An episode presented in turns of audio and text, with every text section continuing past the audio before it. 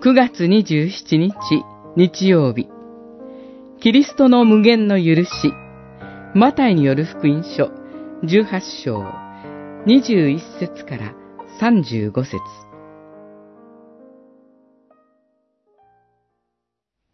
その時、ペトロがイエスのところに来て言った。主よ、兄弟が私に対して罪を犯したなら、何回許すべきでしょうか？七回までですか？イエスは言われた。あなたに言っておく。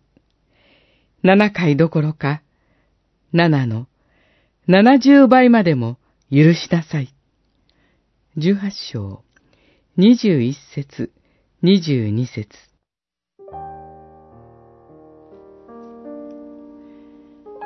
イエス・キリストのもとには、無限の罪の許しがあります。キリストは、兄弟を許すことにおいて、制限を設けられませんでした。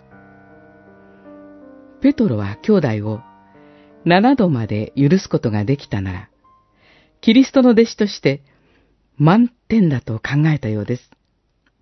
事実、7回までですか？との発言自体、当時としては学的な考え方でした。しかし、キリストは7回どころか7の70倍までも許しなさいと言われました。ペトロが考えたのは回数としての7でした。それに対してキリストが言われた7は完全数としての7です。それだけでも完全な許しを求められている。さらに、それを70倍と言われたのですから、これは無限の許しを意味しています。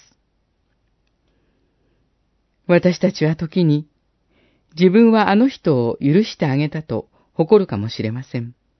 しかし、実際には、真実に誰かを許すことのできない罪人です。キリストが無限に許してくださっていることを忘れないようにしましょう。私たちは、キリストに許されている罪人です。